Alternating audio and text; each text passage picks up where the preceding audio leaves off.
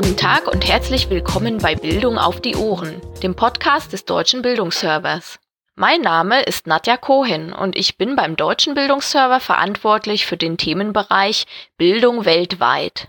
In unserer Serie zum Jahresrückblick 2022 möchte ich Ihnen die aus meiner Sicht wichtigsten Entwicklungen im Themenfeld Hackerangriffe auf die Bildung vorstellen. Wenn man selbst Opfer eines Cyberangriffs wird, wie das DIPF und mit ihm der DBS Anfang Oktober dieses Jahres, spätestens dann fängt man an, sich eindringlicher mit diesem Thema zu beschäftigen.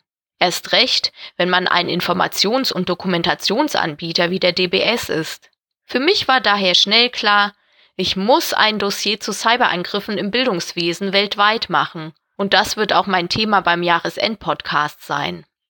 So habe ich also unter anderem recherchiert, was es für Berichte, Studien und Statistiken zum Thema Cyberattacken im Bereich Bildung gibt.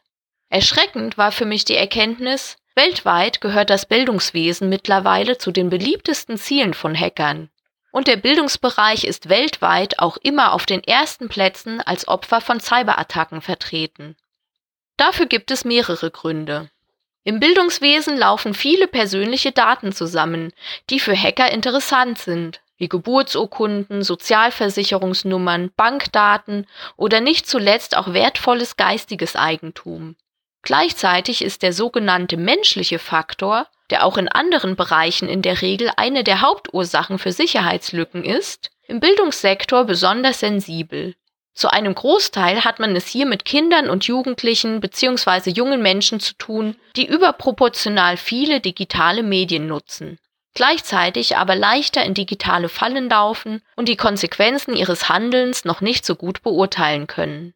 Ein weiterer ernüchternder Grund für die Anfälligkeit des Bildungswesens, was Hackerangriffe angeht, ist ausgerechnet seine Politik der relativen Offenheit der angebotenen IT-Infrastruktur das heißt zum Beispiel bei öffentlichen Unis, dass jede, die sich einschreibt, oder auch jeder wissenschaftliche Gast Zugang zur IT-Infrastruktur bekommt. Wenn man dies alles dann noch addiert zu einem Bildungswesen, das weltweit immer mit knappen Ressourcen, sowohl finanziell als auch personell zu kämpfen hat, wo in Schulen, aber auch an Universitäten des Öfteren schlecht geschulte Lehrende zuständig für viele IT-Fragen sein müssen. Wenn man das alles zusammennimmt, ergibt sich eine ideale Angriffsfläche für Hacker weltweit. Immerhin kann man feststellen, dass der Politik und insbesondere auch der Bildungspolitik immer bewusster wird, dass es hier noch viel zu tun gibt. Daher habe ich in meinem Dossier auch einen Abschnitt mit Beispielen aus verschiedenen Ländern, die darstellen, was dort in Sachen Schulung zur Cybersicherheit getan wird. Im Englischen etwas eleganter als Cyber Security Education bekannt. Cyberangriffe gelten weltweit zunehmend als neue lukrative Form der Kriminalität, auch der organisierten Kriminalität. Daher ist natürlich nicht nur die Politik gefordert, sondern jede und jeder einzelne von uns sollte sich Gedanken um den Schutz ihrer Daten machen. Falls Sie also noch auf der Suche nach einem guten Vorsatz für das neue Jahr sind, ich hätte da was.